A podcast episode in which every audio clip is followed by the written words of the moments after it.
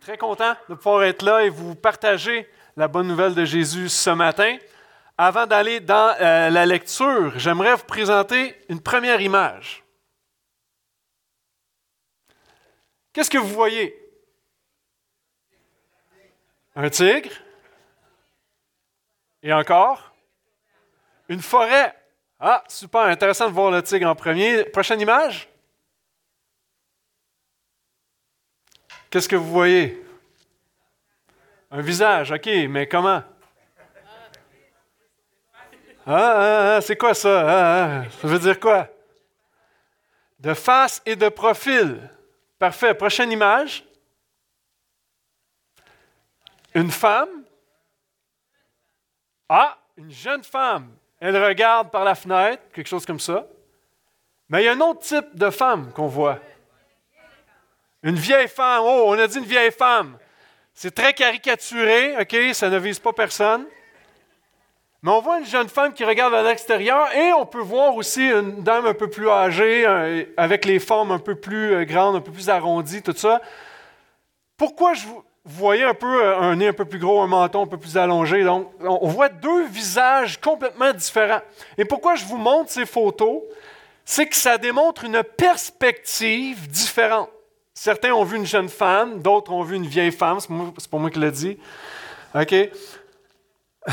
Mais il y a une perspective différente.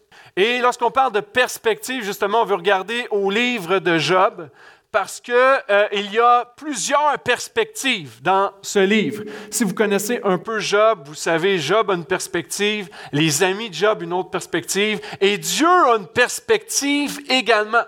Et lorsque on, regarde souvent à ce livre, il y a plusieurs personnes qui veulent pas venir à l'Église lorsqu'on parle de Job parce qu'on veut entendre parler de quelqu'un d'autre, quelqu'un qui n'a pas trop de souffrance dans sa vie parce qu'on euh, n'aime pas parler de souffrance. Mais ça, c'est une perspective particulière d'un point de vue de quelqu'un qui souffre. Mais lorsqu'on regarde le livre de Job, il y a une belle perspective divine à l'intérieur de ce livre. Et c'est surtout ça que je veux qu'on regarde pendant les prochaines semaines, la perspective de Dieu euh, dans euh, ce livre. Donc, euh, face à la réponse que l'homme tente d'avoir, il y a toujours la réponse de Dieu, la nature, le caractère de Dieu qui est manifesté dans ce livre. Et c'est un beau livre lorsqu'on prend le temps de bien l'étudier. Vous savez, il y a plein de pourquoi. La vie est remplie de pourquoi, euh, encore plus euh, en 2022. Il y a toujours plein de pourquoi. On n'a pas toujours les réponses au pourquoi. Mais la Bible nous donne plein de belles promesses, plein de réponses réconfortantes aussi au pourquoi que nous avons. Et à travers la série, on va voir huit réponses réconfortantes. Euh, il va y avoir, par exemple, Dieu est-il en contrôle? On aime ça savoir si Dieu est en contrôle. Est-ce que Dieu est injuste? Est-ce que Dieu nous punit? D'autres moments, tu peux dire Dieu est où? Dans ma situation, dans ma souffrance? Dieu est où? J'ai l'impression qu'il n'est pas là. On va répondre à cette question-là. Est-ce que Dieu se préoccupe-t-il, vraiment de moi? Est-ce que Dieu a un but avec tout ça? Est-ce que Dieu est Dieu? Est-ce qu'il est vraiment Dieu? Est-ce que Dieu est capable de restaurer? Donc, si vous voulez toutes les réponses, on va en parler pendant euh, deux mois. Et ce matin, on, va regarder le premier chapitre où on va parler Dieu est-il en contrôle? Je ne sais pas si dans les derniers jours, lorsqu'il y a eu beaucoup de pluie ici au Québec, à un moment donné, tu peux rouler sur la route et tu vois de grandes flaques d'eau et si tu roules un peu trop vite, tu peux sentir ton auto qui veut faire de l'aquaplanage et tu as l'impression, wow, je vais perdre le contrôle. Et des fois, tu as l'impression que Dieu est en train de perdre le contrôle avec ta vie. Je veux juste te dire que Dieu est parfaitement en contrôle de ta vie. Maintenant, on va lire, on ne fait pas ça souvent, mais je vais lire l'entièreté de Job 1. OK? Et on va, après ça, aller un petit peu dans Job 2 et dans Job 3 également. Ça, puis ça va être la, structure pour aujourd'hui. Donc, les textes sont à l'écran, mais si tu as ta Bible, tu peux aussi tourner dans ta Bible. C'est à peu près au milieu de ta Bible, juste avant les psaumes. C'est là qu'on trouve Job. Donc, je vais commencer la lecture. C'est à peu près quatre minutes, OK? Restez avec moi pendant ces quatre minutes. Je vais essayer d'être intéressant pendant quatre minutes, OK? Mais la Bible est toujours intéressante. Amen? Si je ne suis pas intéressant, regarde les Écritures, c'est intéressant. OK. Verset 1. Il y avait au pays d'Outz un homme nommé Job. Cet homme était intègre et droit. Il craignait Dieu, s'écartait du mal. Sept fils et trois filles naquirent de lui. Il avait un troupeau de 7000 têtes de petits bétail, 3000 chameaux, 500 paires de bœufs, 500 ânesses et un très grand nombre de serviteurs. Cet homme était le plus grand de tous les fils de l'Orient. Ses fils se réunissaient chez chacun d'eux à, tour de rôle pour un banquet. Ils invitaient leurs trois sœurs à manger et à boire avec eux. Autrement dit, tous les jours, c'était de party. Quand les jours de banquet étaient révolus, Job les, euh, Job les faisait venir pour les consacrer. Il se levait de bon matin et offrait pour chacun d'eux un holocauste, car Job disait, peut-être mes fils ont-ils péché, peut-être ont-ils maudit Dieu dans leur cœur. Job agissait toujours ainsi. Un jour, les fils de Dieu vinrent se présenter devant le Seigneur, et l'adversaire aussi vint au milieu d'eux. Le Seigneur dit à l'adversaire, D'où viens-tu L'adversaire répondit au Seigneur, De parcourir la terre pour m'y promener. Le Seigneur dit à l'adversaire qui est Satan, As-tu remarqué Job, mon serviteur? Il n'y a personne comme lui sur la terre. C'est un homme intègre et droit, qui craint Dieu et s'écarte du mal. L'adversaire répondit au Seigneur, Est-ce pour rien que Job craint Dieu? Ne l'as-tu pas protégé, lui, sa maison, tout ce qui lui appartient? Tu as béni l'œuvre de ses mains, son troupeau s'accroît dans le pays, mais étends ta main, je te prie, et touche à ce qui lui appartient à coup sûr il te maudira en face. Le Seigneur dit à l'adversaire, Eh bien, tout ce qui lui appartient est en ta main, seulement ne porte pas la main sur lui. Alors l'adversaire se retira de devant le Seigneur. Un jour que les fils et les filles de Job mangeaient et buvaient du vin euh, dans la maison de leur frère aîné, il arriva auprès de Job un messager qui dit, Les bœufs labouraient, les ânesses paissaient à côté d'eux, des Sabéens se sont jetés dessus, les ont enlevés et ont passé les serviteurs au fil de l'épée. Je me suis échappé moi seul pour t'en apporter la nouvelle. Il parlait encore lorsqu'un autre vint et dit, Le feu de Dieu est tombé du ciel, a embrasé les brebis les serviteurs les a consumés. Je me suis échappé moi seul pour t'en apporter la nouvelle. Il parlait encore lorsqu'un autre vint et dit, des Chaldéens formés en trois bandes se sont jetés sur les chameaux, les ont enlevés et ont passé les serviteurs au fil de l'épée. Et je me suis échappé moi seul pour t'en apporter la nouvelle. Et ça commence à faire pas mal de mauvaises nouvelles. Il parlait encore lorsqu'un autre vint et dit Tes fils et tes filles mangeaient, buvaient du vin dans la maison de leur frère aîné. Et voici un grand vent est venu de l'autre côté du désert, a frappé contre les quatre coins de la maison. Elle s'est écroulée sur les jeunes gens et ils sont morts. Je me suis échappé moi seul pour t'en apporter la nouvelle. Alors Job se leva, déchira son manteau, se rasa la tête, puis se jetant par terre, il se prosterna et dit, Je suis sorti nu du sein de ma mère, et nu je retournerai dans le sein de la terre. L'Éternel a donné, l'Éternel a ôté, que le nom de l'Éternel soit béni. En tout cela, Job ne pécha point et n'attribua rien d'injuste à Dieu. Wow, c'est quelque chose quand même. Lorsque tu regardes l'ensemble de ce texte-là, Job, c'est un homme intègre. Autrement dit, il n'y a aucune magouille dans sa vie de ce qu'on peut observer. Il est intègre. Il est droit. C'est-à-dire que pour lui, obéir au commandement de Dieu, c'est hyper important. C'est un homme qui est droit. Un homme qui craint Dieu. Ce que Dieu pense est davantage important à ce que lui peut penser. La Bible dit qu'il s'écarte du mal, donc il marche dans la sainteté. Il, veut, euh, il permet au Seigneur toujours de purifier son cœur et, il ne veut euh, s'écarter en rien de ce que Dieu l'appelle. Donc, on, voit c'est un homme spirituel qu'on peut regarder, puis waouh, c'est incroyable, on, voudrait ressembler à ce gars-là. En plus, il a de l'argent, il est riche, toutes les possessions qu'il a, euh, il est considéré comme l'homme le plus grand de son époque dans l'Orient. C'est, comme waouh, quel homme lorsqu'on regarde à Job. Et en plus, lorsque je regarde à sa vie, lorsqu'il y a un party chez eux, il y a de la musique, puis bon, peut-être qu'il y avait un petit peu de vin, des petits... et là, il va s'assurer pour être sûr, il va agir comme étant le prêtre de sa famille, le pasteur de sa famille.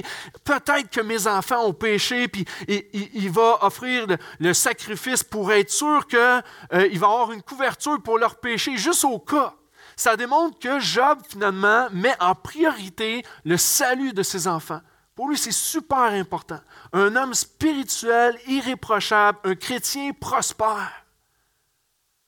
On, pourrait dire, moi j'aimerais ça être ce Job-là. Il y a tout, le gars. Et pourtant, en un instant, Job va tout perdre. Et là, on peut se poser, mais pourquoi?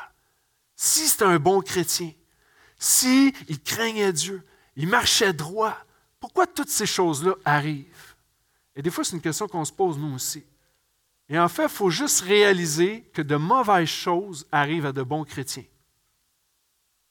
De mauvaises choses arrivent à de bons chrétiens.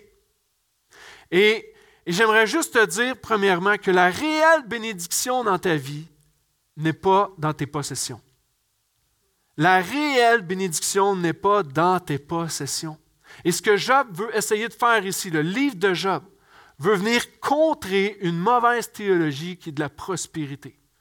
Parce qu'on peut se faire enseigner, puis il y en a, vous l'avez vécu. Je suis sûr que vous pouvez le témoigner ici ce matin, dans votre église, on pouvait vous dire, plus tu vas donner, plus Dieu va te bénir.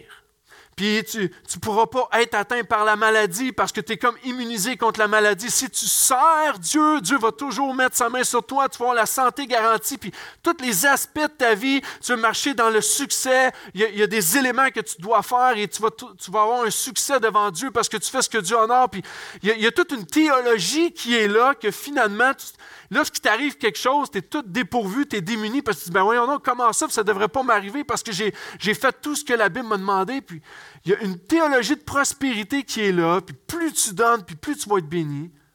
Alors que on parle de rien de ça. En fait, tu vois que Job, dans son cœur, il craint Dieu. Il a des belles possessions. Merci Seigneur, une belle grâce. Mais du jour au lendemain, il peut tout perdre.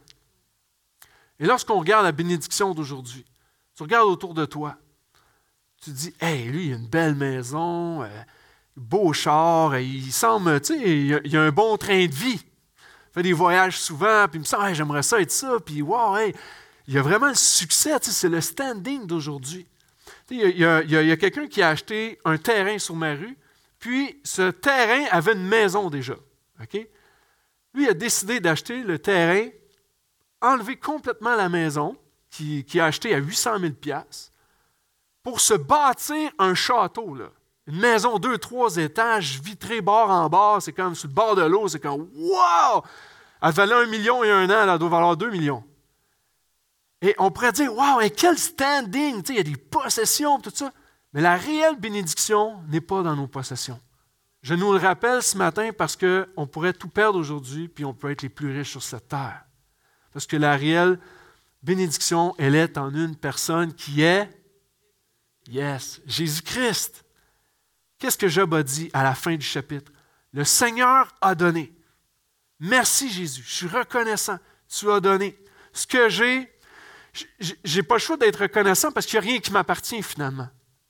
Le Seigneur me confie soit des responsabilités, me confie mes enfants, me confie mon épouse, me, me confie des biens. Je vais être un bon intendant de ce que Dieu me confie. Le Seigneur a donné. Donc c'est une grâce. Je remercie le Seigneur. Mais Job va réaliser, le Seigneur a ôté aussi. Et je n'ai pas à vouloir à Dieu pour ça. Dieu fait ce qu'il veut. Mais il va dire que le nom du Seigneur soit béni. Et je veux juste t'encourager ce matin, peu importe ce que tu vis en ce moment, d'avoir une louange dans ta bouche face au Seigneur. Pourquoi? Parce qu'il demeure en contrôle de ta vie. demeure en contrôle. Et la réelle bénédiction n'est pas dans ce que tu as. Tu peux tout perdre demain matin, mais si tu as la personne de Jésus-Christ, celui qui te garde, c'est ta vraie bénédiction, c'est ta plus grande richesse sur cette terre. D'ailleurs, Colossiens va dire qu'on a tout pleinement en lui et nous sommes comblés en lui. Donc, Jésus est notre réelle bénédiction. Je continue, j'avance. Dans le, le texte qu'on a vu, OK, euh, puis on, va voir aussi euh, Job 2 où il y a, d'autres épreuves qui sont là, mais il y a trois tests de l'épreuve que Job nous présente. C'est ce que je veux qu'on regarde ensemble. Si on prend le premier test, le texte va dire, en fait, Dieu va dire, parce que Satan arrive là, euh, Dieu est là avec les, fils de Dieu, on parle des anges qui sont là, et là, Satan arrive, l'adversaire arrive dans le caucus qui est là, et là, Dieu le voit, puis va dire Hey, as-tu vu mon serviteur Job Regarde comment il m'aime. Ah, il sert dans l'église, puis il est fidèle, il est là, il se lève tôt le matin, il faut qu'il prenne quatre cafés avant de venir à la réunion, mais hey, t'as-tu vu mon serviteur Job? Dieu initie, la, la, la, si on veut, le défi, l'épreuve qui s'en vient pour Job. Dieu est en train d'initier. Et lorsque je regarde que Dieu initie, ça me réconforte parce que je sais que Dieu est aux commandes. Dieu est le premier. C'est pas Satan qui a décidé, ah, moi, je vais faire ça dans le dos de Dieu, puis là, Dieu va être pris au dépourvu. Non, non, non, non, non. Dieu sait, OK, as-tu mon serviteur Job? Parce que lui, il arrive pour essayer de, de, de le tenter, tout ça. Et Dieu démontre qu'il est le premier aux commandes. J'aimerais te dire que Dieu est aux commandes de ta vie. Rappelle-toi ça, c'est vraiment important. Dieu est le premier aux commandes. Et là, Satan va dire, OK, je vois que c'est vrai, tu sais, Job, il te sert, puis wow, c'est peut-être un beau modèle. Mais est-ce que c'est pour rien qu'il te craint, justement?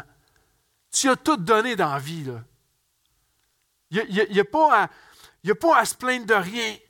Il y a une belle famille, puis une belle vie, puis est-ce que c'est pour rien qu'il craint Dieu? J'aimerais juste te poser une question ce matin. Pour quelle raison tu sers Dieu? Puis quand je parle de servir Dieu, pour quelle raison tu aimes Dieu? Pour quelle raison tu suis le Seigneur ce matin? Est-ce que c'est parce que tout va bien? Est-ce que parce que tu as eu une promotion cette année, ça te permet de payer enfin tes, comptes convenablement, puis avec l'inflation, puis ben moi, tu peux être reconnaissant pour Dieu, mais est-ce que c'est pour ça que tu sers Dieu? Tu sais, je regarde ma vie, puis j'ai. J'ai pas vécu de gros moments vraiment de souffrance dans ma vie. Puis je me considère comme un privilégié de la vie. Il faut que je me pose la question pourquoi est-ce que je sers Dieu? C'est parce que je suis un privilégié de la vie? Il hmm. faut que je me pose la question hmm. pourquoi je sers Dieu? Pourquoi est-ce que tu sers Dieu? Et là, Dieu va dire à Satan OK, je demande pourquoi il me sert tout ce qui lui appartient est en ta main. C'est à toi, fais ce que tu veux avec. Seulement, ne porte pas la main sur lui. Et ce que j'aime dans ce texte-là, je trouve ça un, peu ironique de la part de Dieu. Dieu a le sens de l'humour. Parce que, gars, je te permets de, toucher à sa vie, mais pas ta main sur lui. C'est-à-dire que je te donne la tactique. Vas-y, tu peux faire ça, tout ça, voici le plan de guerre, mais c'est quand même moi qui ai le dernier mot sur la vie de Job. Et tu peux simplement avoir confiance ce matin que Dieu ne laisse pas toutes les choses aller. Dieu est en contrôle dans ta vie. Et le premier test que, euh, où on voit Satan, c'est qu'il va s'attaquer sur les biens de Job, sur la possession de Job. Puis on le relira pas, on l'a lu ensemble. Mais qu'est-ce qu'il a perdu? Il a perdu ses terres. Il a perdu, euh, tous les animaux sont morts. Il a perdu, la maison elle s'est écroulée sur ses enfants.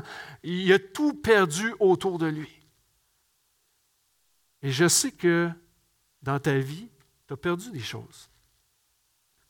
Ça se peut que ta maison passe au feu. Ça se peut que. On, entend parler de l'ouragan en, Floride. Il y en a eu des dégâts monstrueux. Peut-être que tu connais des gens dans ce coin-là. Il y a eu des inondations dans les dernières années. Tu as peut-être eu euh, euh, plein de réparations à faire avec ça peut-être perdu un être proche, un ami, une amitié tellement profonde et riche que du jour au lendemain, il est arrivé quelque chose, puis boum, ça, ça brise et, ça te laisse briser en dedans. Peut-être un, enfant qui, est très rebelle, un enfant qui s'est jeté dans la drogue. Tu as peut-être des, amis où, où tu es un ado, puis à l'école, tu vis de l'intimidation, puis il y a une souffrance qui est là pour toi. Satan veut essayer de t'enlever tes biens ta possession, ce, que tu peux avoir en contrôle un peu dans ta vie. Il veut t'enlever pour te tester. Qu'est-ce que tu vas faire? Et juste te dire que Dieu veut démontrer dans ce texte qu'il est au contrôle de ton épreuve. Il est au contrôle de ton épreuve. Je ne sais pas si vous avez vu le film Soli, mais c'est un pilote d'avion qui euh, est en Europe et doit traverser l'Atlantique. Et il arrive à un moment je ne me rappelle pas le nombre de passagers, il me semble que c'est une centaine de passagers qui est, dans l'avion, et un moteur va lâcher.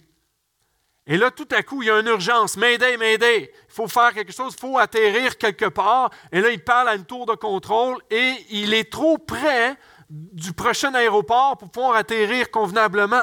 Donc là, il essaie de l'envoyer plus loin, mais il dit J'aurais pas assez de carburant. Puis il fallait absolument qu'il trouve une méthode d'urgence. Et là, il arrivait près du fleuve Hudson à New York. Il s'est dit, ben, je vais faire un amérissage. parce que je ne peux pas atterrir. Mais là, il y a 100 quelques personnes dans, euh, dans l'avion et il doit prendre soin de chacune de ces personnes-là. Et finalement, il va amérir convenablement. Il n'y a pas aucune vie humaine qui a été perdue. J'aimerais juste te dire que Dieu est ce Dieu qui contrôle l'appareil de ta vie. Tu peux sentir que des moteurs brûlent, tu peux sentir que tu perds du carburant, tu peux sentir que il y a beaucoup de gens autour de moi, puis tu ne voudrais pas perdre personne, puis il y a beaucoup de situations qui sont là. Dieu est au contrôle. Tu penses que le crash s'en vient, mais fais confiance à Dieu. Jésus, les disciples ont été surpris quand Jésus a calmé le vent et la tempête. Il va dire Wow, qui est-il celui à qui même les mers et les vents obéissent Jésus avait toute autorité. Encore aujourd'hui, Jésus a toute autorité. Fais-lui confiance, mets ta foi en lui ce matin. quand je dis ça, je ne minimise pas les, les, souffrances ou les douleurs que vous pouvez avoir. Je veux juste vous annoncer cette bonne nouvelle que Dieu est en contrôle. Job a dit, l'Éternel a donné, l'Éternel a ôté, que le nom de l'Éternel soit béni. En tout cela, Job ne pécha point et n'attribua rien d'injuste à Dieu. Ce qui t'arrive, certains vont penser que c'est à cause que tu as du péché dans ta vie. J'aimerais juste te dire que ça n'a rien à voir avec le péché dans ta vie. Job n'a rien attribué d'injuste à Dieu. C'est possible qu'il y ait de la souffrance à cause de ton péché. S'il y a de la souffrance dans le monde, le monde est corrompu. On le sait, si tout était parfait dans ce monde, il n'y en aurait pas de souffrance. On est d'accord là-dessus. Mais ce n'est pas parce qu'il t'arrive quelque chose de particulier que ah, c'est parce que j'ai du péché dans ma vie. Non. On va en parler dans un autre message. Mais c'est possible que si tu trompes ta femme, ben, il y a une conséquence puis que tu souffres par rapport à ça, c'est à cause de ton péché. Mais il y a plein de situations qui arrivent dans nos vies. C'est juste permis de Dieu, mais Dieu est en contrôle de ça. Il veut nous apprendre quelque chose à travers nos épreuves. Je continue. Le premier test, c'est sur les biens. Et là, comme si ça ne fonctionnait pas, Satan veut revenir à la charge dans le, deuxième test, qui est le test de la santé. Euh, Job 2, à partir du verset 3, as-tu remarqué, ça revient, as-tu remarqué Job, mon serviteur, il n'y a personne comme lui sur la terre. C'est un homme intègre et droit qui craint Dieu et s'écarte du mal. Il demeure ferme dans son intégrité alors que tu m'incites à l'engloutir sans raison. Job a vécu, on, l'a lu ensemble, c'était gros ce qu'il a vécu, mais il est ferme encore. Pourquoi? Parce que son cœur et ses yeux ont le focus sur Jésus-Christ. Son regard est concentré là. L'adversaire répondit au Seigneur, OK, j'avoue, ça n'a pas marché la première fois. Maintenant, peau pour peau. C'est le deal qu'il veut faire avec le Seigneur. Peau pour peau. Tout ce que possède un homme, il le donne pour sa vie. Mais étant ta main, je te prie, touche à ses os, touche à sa chair. À coup sûr, il va te maudire. Le Seigneur dit à l'adversaire, eh bien, il est en ta main.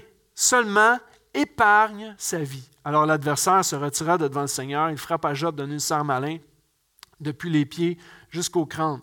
Job prit un tesson pour se gratter et s'assit au milieu des cendres. Je vais arrêter ici euh, un instant. Le premier test, je veux juste vous rappeler, il demeure ferme dans son intégrité. Il savait que ça n'avait pas rapport avec du péché dans sa vie ou quoi que ce soit. Non, sa foi est inébranlable, elle est solide, il demeure ferme dans l'intégrité. Mais Satan ne te laissera pas tomber. Tu as peut-être vécu des épreuves, tu es encore là aujourd'hui, tu es ferme, puis tu peux euh, célébrer le Seigneur parce qu'il t'a toujours gardé en vie. Mais Satan va dire, OK, mais moi je veux les revoir encore. Son but à lui, c'est de t'amener à maudire Dieu. C'est ce que Satan veut. Il veut que tu maudisses Dieu pour tout ce qui t'arrive dans ta vie. Et c'est ce qui amène le deuxième test. Peau pour peau. OK, je n'ai pas pu toucher assez bien, maintenant je veux sa vie. Je veux son corps je vais, je vais l'atteindre euh, de la maladie. Puis tu vas voir, là, il va vraiment te maudire. Et là, on voit que Job, finalement, euh, il a la lèpre. Carrément la lèpre. Puis, euh, si tu n'as jamais vu une image d'un lépreux, là, c'est, tu es vraiment dans un point où les gens ont du dégoût de toi, tu perds toute dignité, tu, es délaissé, a plus personne qui veut rien savoir de toi. La seule personne qui reste à côté, c'est sa femme, puis en plus, on, on va arriver, mais sa femme elle va dire Maudit Dieu maintenant. C'est un moment très difficile pour lui. Et Satan veut t'atteindre Ça se peut qu'en ce moment, tu es atteint d'une maladie. Peut-être que non, je te souhaite que non. Puis ça se peut que ça arrive à un moment donné. Puis il y a toujours un test de foi. Est-ce que tu vas garder ta confiance en Dieu, que Dieu va te soutenir, que Dieu peut te relever, que Dieu peut te guérir, ou tu vas commencer à maudire Dieu? C'est ce que Satan veut. Il veut t'amener à maudire, maudire, maudire, maudire. Regarde tout ce que tu as fait pour Dieu, puis il te laisse dans un état comme ça. C'est ce qui va chuchoter à ton oreille. Il veut que tu maudisses Dieu. Ce matin, en même temps, je vais être sensible. Je sais qu'il y a toutes sortes de situations physiques pas faciles. Puis à la fin, on va prier. Et je veux vraiment qu'on prie à la fin. Pour ceux qui souffrent de toutes sortes de souffrances.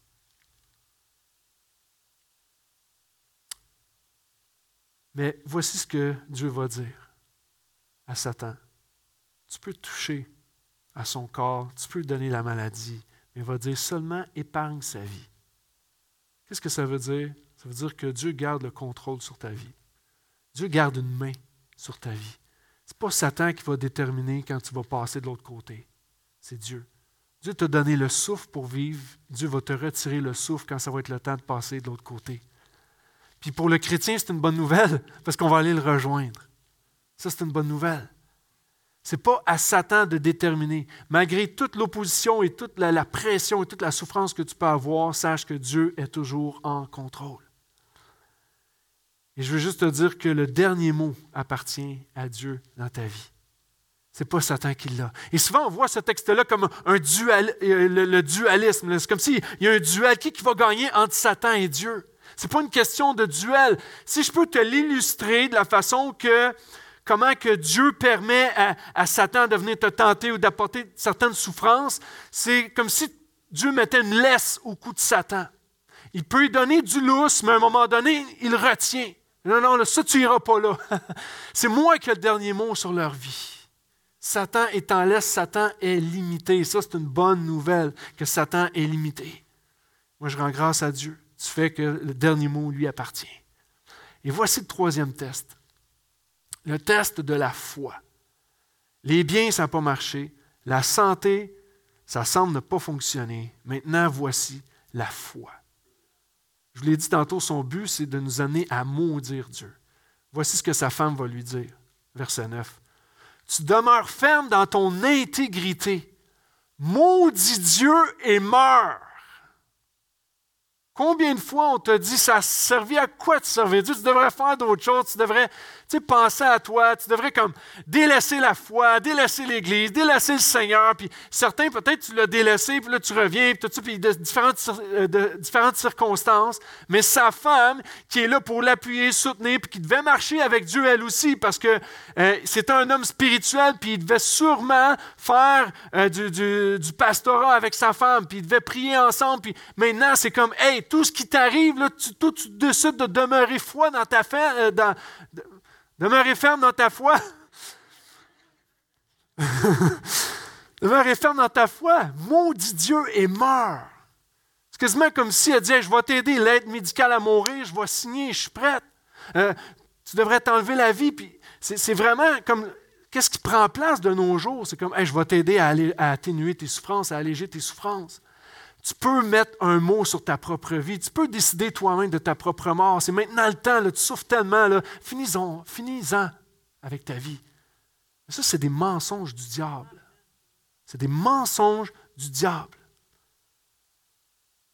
Je ne sais pas si vous connaissez l'histoire, bien, sûrement vous connaissez une partie de l'histoire de la Polytechnique, la tuerie de la Polytechnique. Puis ils, ont ont fait le 30 ans il n'y a pas, pas très longtemps. Puis, dans cette histoire, on sait qu'il y a eu un tueur qui a, bon, qui a assassiné 14 jeunes femmes.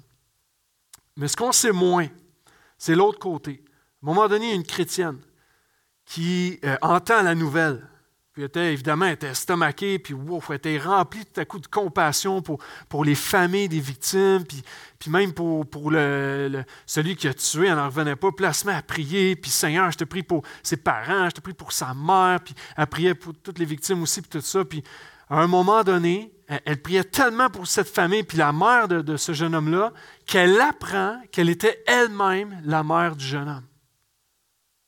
Si vous connaissez Monique Lépine, si c'est un nom vous dit quelque chose, c'est une chrétienne de plus de 80 ans qui va à l'Église Nouvelle Vie.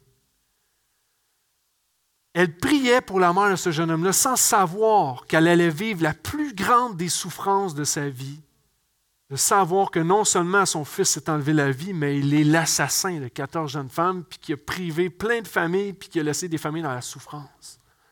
Et à un moment donné, elle était entourée de d'autres femmes de l'Église, puis priait avec elle, puis tout ça, puis était tellement prise par l'émotion qu'à un moment donné, elle leur a dit, écoutez, si jamais vous me voyez à terre puis je m'écroule, elle dit, laissez-moi mourir de chagrin. Tellement que c'était intense.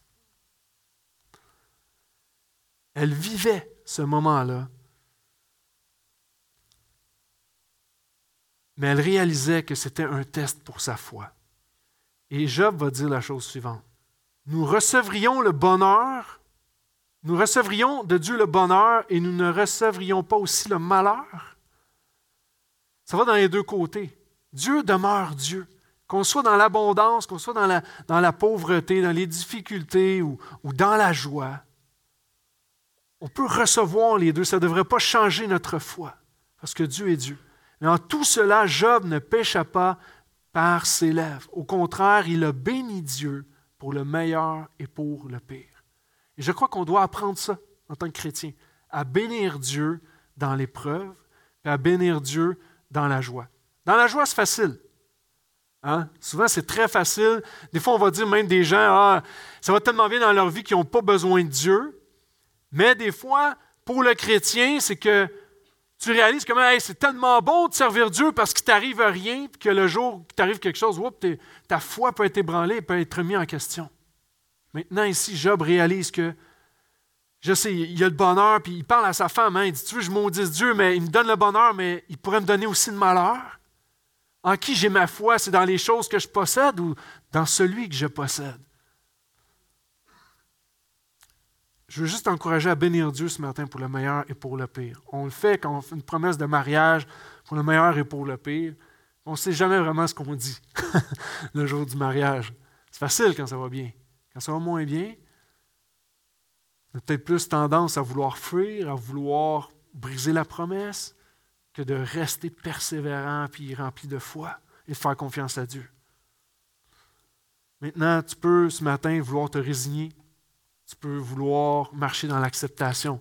La résignation, dire ah non, je ne peux pas, c'est trop grand, puis, ou dire non, non, Dieu peut, Dieu peut faire quelque chose.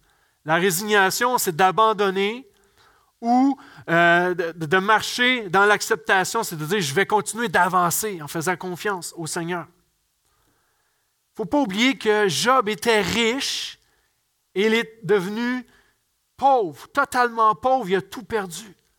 Et moi, je vois une bonne nouvelle là-dedans. Des fois, on dit, c'est quoi la bonne nouvelle? Il est, pauvre maintenant. Puis la bonne nouvelle, c'est que je me rappelle un texte qui dit de Jésus. De riche qu'il était, il est descendu pour se faire pauvre afin que nous soyons enrichis. Alors, ce n'est pas un signe de faiblesse ou, de, souffrance ultime lorsqu'on n'est pas. On fait juste se rappeler l'œuvre de Christ. Alors, lui, qu'il est parfait, qu'il était dans les cieux avec le Père, il était riche, il avait tout, puis il a décidé de venir dans un monde de péché. Il est demeuré sans péché, mais dans un monde corrompu parce qu'il nous aimait tellement. Donc, c'est dépouillé complètement, il est devenu pauvre complètement pour que tu sois riche aujourd'hui en lui. Et ça, c'est la bonne nouvelle de Job.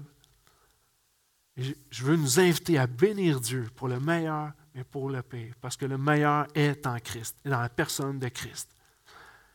Verset 11. On sort un petit peu de Job, on s'en va vers des amis. Verset 11 va dire Trois amis de Job apprirent tous les malheurs qui lui étaient arrivés. Ils vinrent chacun de son pays. Eliphaz le Thémanite, Bildad le Chouite et Tsophar le Namatite, ils se concertèrent pour aller le plaindre et le consoler. Ayant levé les yeux sur lui de loin, ils ne le reconnurent pas et se mirent à sangloter. Ils déchirèrent leurs manteaux et jetèrent de la poussière vers le ciel au-dessus de leur tête. Ils s'assirent avec lui par terre pendant sept jours et sept nuits. Personne ne lui dit un mot car ils voyaient que sa douleur était grande. On va revenir sur les trois amis dans les prochaines semaines. Mais ici, ce que j'aime, c'est qu'il y a trois gars qui prennent l'avion pour venir consoler quelqu'un. Peut-être d'un pays étranger. Évidemment, il n'y a pas d'avion à l'époque, vous avez compris. Ils prennent l'avion pour venir les consoler. Et la cinquième vérité de ce texte-là, on, on, se demande, Dieu est-il vraiment en contrôle? On voit ici que Dieu a déjà pourvu ta consolation. L'Église, lorsqu'on parle de corps de Christ, l'Église, nous sommes membres les uns les autres. La, Bible va dire supportez-vous les uns les autres. Priez les uns pour les autres. Quelqu'un qui est dans une souffrance, on est là pour s'appuyer, s'encourager, se soutenir et prier les uns pour les autres. Et avec ses amis, qu'on voit ici, il observe le, rituel de, la souffrance, déchire les vêtements, envoie de la poussière, tout ça, puis pour dire que, on est avec toi, Job. On est avec toi. Et ce que j'aime, c'est qu'ils disent même pas rien en plus. Parce que lorsque on veut aller chercher consolation, hein, des fois on hésite à aller chercher consolation. Pourquoi? Parce qu'on va dire, tu ne sais pas vraiment ce que je vis. C'est tellement intense ma douleur, tu ne sais pas ce que je vis, puis tu ne peux pas m'aider. Peut-être que je ne peux pas t'aider concrètement, mais je peux prier avec toi. Je peux te supporter. Puis à la fin, quand on va prier, peut-être que tu n'auras même pas de mots pour la personne. Mais mettre ta main à côté, juste sur l'épaule. C'est Seigneur, Merci de mettre ta main sur mon frère. Merci de mettre ta main sur ma soeur. Je ne sais pas ce qu'elle vit. Toi, tu le sais. Toi, tu es en contrôle. Tu n'es pas en train de donner des conseils à quelqu'un puis de, sortir les huit versets classiques et traditionnels sur la souffrance pour encourager quelqu'un. Tu es juste là en appui, en consolation. Les amis de Job étaient là, étaient silencieux, ne parlaient pas, mais vivaient, ils pleuraient avec lui, ils vivaient ce moment pour dire Hey, on est là avec toi. Je veux juste te dire ce matin, si tu souffres, ne reste pas seul dans ta souffrance. Job, à ce moment-là, était seul. Sa femme a dit, hey, il était seul, Job. Ce que Dieu a fait, il a pourvu la consolation. Il n'a pas dit à Job, là, là lève-toi, va voir, va voir quelqu'un ou quoi que ce soit. Il a pourvu la consolation. L'Église est, euh, la consolation prévue de Dieu sur cette terre. Mais j'aimerais te dire que Jésus est la consolation suprême pour toi. Jésus a vécu également toute cette souffrance. Job va dire, euh, en fait, je m'en ai déjà dans mon autre point. Lorsque euh, Job est en train de pleurer, ses, ses amis pleurent avec lui. Il est silencieux. Qu'est-ce que la Bible dit de Jésus? Jésus s'en allait à l'abattoir. C'est-à-dire que Jésus s'en allait à la croix. Et Isaïe va dire qu'il restait muet comme un agneau qui s'en va à la boucherie. Pourquoi il reste muet, Jésus? Parce qu'il avait la puissance de pouvoir dire quelque chose. Il savait tellement la souffrance de l'humanité qu'il n'y avait rien à dire là-dessus, il voulait juste agir, aller à la croix parce qu'il t'aime. Par amour pour toi, il dit, je vais aller payer le plus grand des prix pour pouvoir alléger la souffrance de l'humanité qui est une souffrance spirituelle, plus que toute autre souffrance. Jésus est celui qui a pourvu ta consolation. C'est Siméon, je crois, qui va dire dans Matthieu que Jésus est venu pour rapporter la consolation au peuple d'Israël, qui est le peuple de, Dieu, qui sont les chrétiens d'aujourd'hui, venu apporter consolation. Je veux juste te dire que Dieu a pourvu ta consolation en Jésus. Il a pourvu aussi avec des chrétiens, un corps de Christ qui est là pour pouvoir pleurer avec toi. Donc, je sais que j'ai dit que Job n'allait pas vers les autres, mais si tu as besoin, dis-nous-le.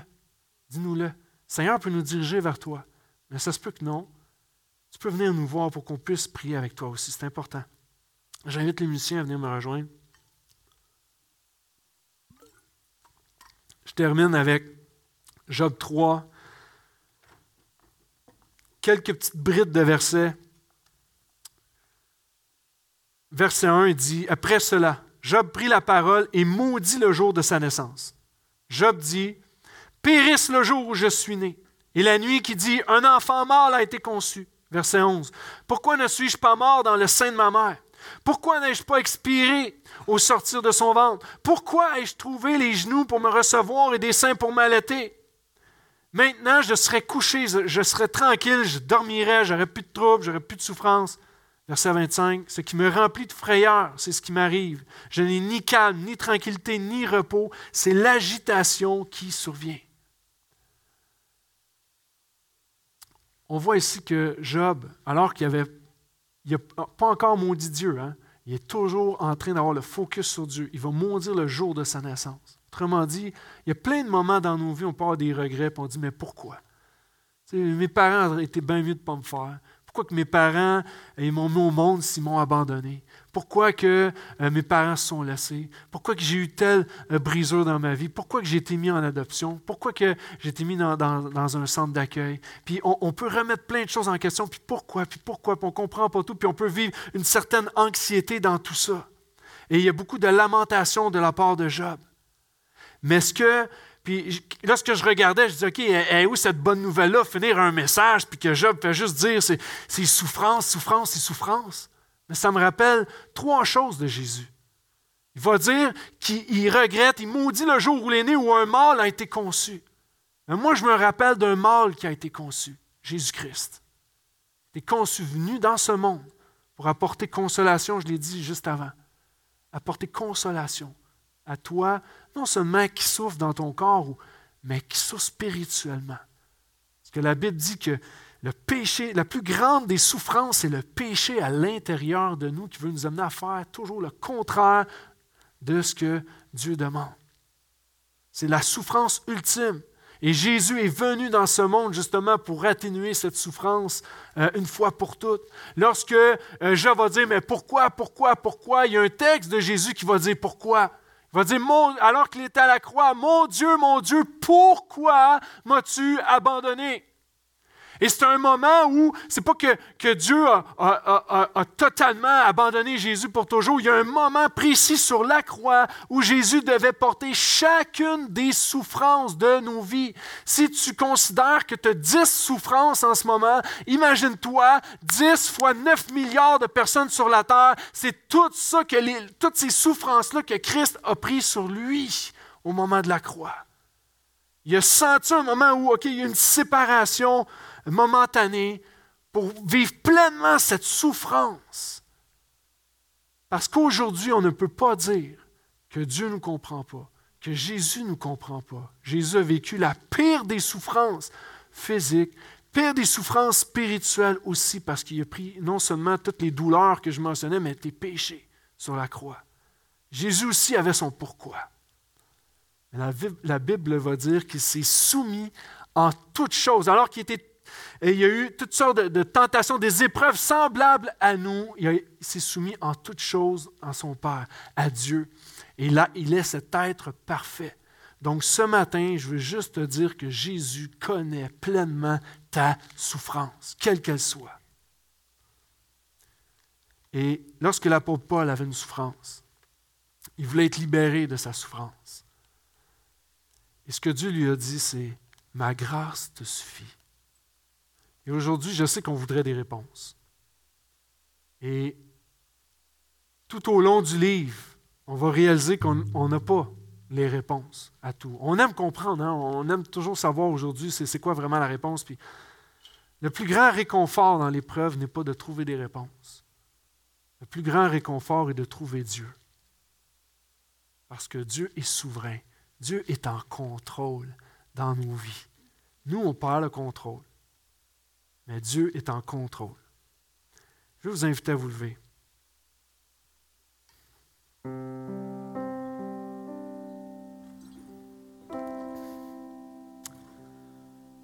Et ce matin, je suis conscient que ça, peut être un message qui peut être difficile, qui peut être ramener des souvenirs que vous ne vouliez pas qu'ils soient ramenés. Ça a éveillé des choses en vous. Peut-être que vous m'en voulez en ce moment. Pourquoi te parler de ça?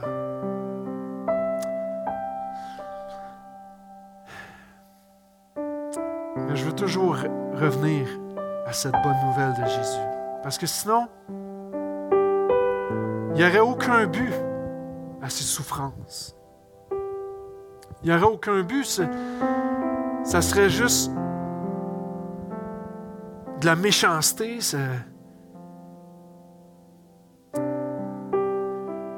Mais le but, c'est toujours de nous faire grandir. Le but, c'est toujours de nous faire voir Dieu, voir qui Dieu est, de voir que Dieu est en contrôle, de voir que la réelle bénédiction, c'est Jésus-Christ, ce n'est pas les choses de ce monde, de voir que c'est vrai. Dieu, tu en contrôle de mon épreuve parce que tu es le premier et le dernier. Tu as le dernier mot sur ma vie. C'est toi qui m'as donné le souffle de vie. Et c'est toi un jour qui vas me le retirer. Et si on est chrétien, on sait que ce dernier jour, on peut l'anticiper. Parce qu'on sera dans les cieux célestes avec lui. On veut se rappeler ce matin, on veut bénir Dieu. Oui, pour le meilleur, mais des moments de douleur dans nos vies aussi. Parce qu'on peut trouver Dieu dans ces moments-là. On peut voir à travers la souffrance que Dieu pourvoit la consolation. Si on ne connaissait pas la souffrance, on ne pourrait pas connaître les bienfaits de la consolation. On a besoin de ces moments pour comprendre et vivre la consolation. Avant d'aller à la prière, juste te rappeler que Jésus connaît pleinement ta souffrance parce qu'il a vécu lui-même cette souffrance. Il a été prouvé en tout point semblable à nous, mais sans commettre le péché. Alors ça nous donne une assurance d'aller devant lui ce matin. on va, euh, on va chanter dans un instant, mais j'aimerais juste prier avec vous. Si quelqu'un souffre, peu importe quelle est la souffrance, c'est un grand éventail qu'on peut énumérer pour la souffrance. J'aimerais juste que tu lèves ta main. Parce que Dieu a pourvu des amis à côté de toi pour pleurer avec toi et prier avec toi. Il y a quelques mains qui se lèvent. Je sais que des fois, ça, nous étire, ça nous sort de notre zone de confort, mais j'aimerais qu'on ne les laisse pas seuls. J'aimerais que quelqu'un vienne à côté. Si vous êtes un peu loin, homme avec homme, femme avec femme. Mais je veux m'assurer vraiment que chaque personne ait quelqu'un. Gardez votre main assez haute, s'il vous plaît, parce que ce pas toutes les mains qui peuvent être visibles. Voyez les mains, regardez autour de vous. J'aimerais que quelqu'un puisse aller prier pour les autres autour. Jésus, Jésus. Seigneur mon Dieu. Jésus, Jésus. Des personnes en avant. Une dame ici à gauche, à ma gauche. Soyez pas gênés, soyez pas gênés. On a été consolés par le Seigneur. Jésus, Jésus. Et Seigneur. Alléluia. Plusieurs choses, Seigneur, je veux prier ce matin avec mes frères et sœurs. Premièrement, Seigneur, euh, toutes ces personnes qui, qui vivent une souffrance quelconque ce matin. Je n'ai pas besoin de savoir quelle est cette souffrance pour que tu agisses, Seigneur. Je n'ai pas besoin d'avoir exactement la souffrance pour dire exactement les bons mots comme une sorte de prière magique. Je n'ai pas besoin de ça. Tu es Dieu, Seigneur. Tu es en contrôle. Tu as le dernier mot, Seigneur, sur leur épreuve. Et Seigneur, toi qui, qui vois tout ce qui prend place, je te prie, Seigneur, d'agir maintenant dans le nom de Jésus. Si c'est une guérison physique, Seigneur, je te demande d'agir maintenant dans le nom de Jésus. Si c'est une réconciliation, je te demande maintenant d'agir dans le nom de Jésus. Si c'est pour un couple, agis maintenant dans le nom de Jésus. Si c'est une douleur intérieure, une douleur spirituelle de péché qui nous habite, je prie, Seigneur, que tu libères maintenant dans le nom de Jésus.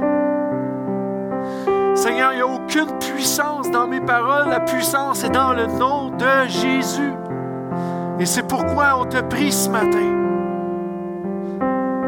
Viens agir dans ce lieu, Seigneur. J'ai confiance en toi, Seigneur. J'ai confiance en ton Saint-Esprit qui amène de la conviction.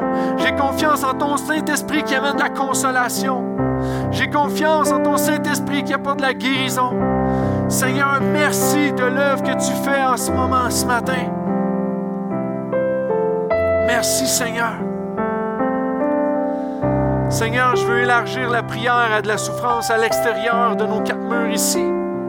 Des gens qui ne sont pas venus ce matin ou des gens qui sont ailleurs, je pense aussi même aussi loin que euh, les gens en Floride qui vivent cet ouragan où plusieurs choses sont détruites. Je pense euh, à la guerre en Ukraine et en Russie, Seigneur Jésus. Avec toutes les implications que ça peut comporter, toute la souffrance, Seigneur, qui est multipliée des, familles détruites. On, peut être triste pour une maison qui se détruit, Seigneur, mais il y a des familles qui sont détruites. Il y a des vies qui sont brisées. Il y a des gens qui, qui, passent de, de cette vie terrestre à l'éternité sans t'avoir connu, Seigneur. Et ça, c'est la plus grande des souffrances et des douleurs. Et on élève notre voix ce matin, Seigneur. Pour toutes ces personnes, pour tous ceux qui vivent au front ces, différentes souffrances. Seigneur, je veux te prier également pour notre gouvernement, parce que demain, c'est un jour d'élection. Et Seigneur, nous savons que tu es en contrôle. Que, que nous soyons d'accord ou pas, que nous votions pour un parti ou pas. Seigneur, les rois tu les as entre tes mains. Tu inclines leur cœur là où tu veux. Seigneur, quoi qu'il arrive, on te prie que tu conduises notre gouvernement, que tu leur donnes une sagesse, Seigneur.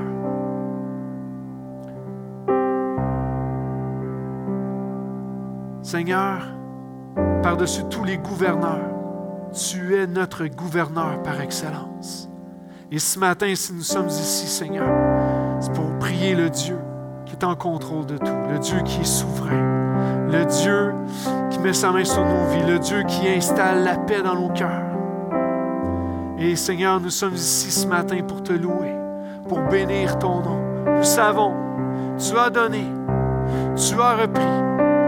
Pour certains, tu n'as peut-être pas encore repris. Peu importe, il y a des choses dans la vie, Seigneur, que tu nous fais grâce. Et on doit le recevoir comme une grâce, être reconnaissant pour cette grâce, parce qu'on ne mérite rien sur cette terre. Mais merci pour la grâce à chaque jour de pouvoir se lever et, et de contempler ta face tous les jours. Quelle belle grâce. Et Seigneur, on veut bénir ton nom, louer ton nom, aujourd'hui et à jamais. Amen. Chantons ensemble.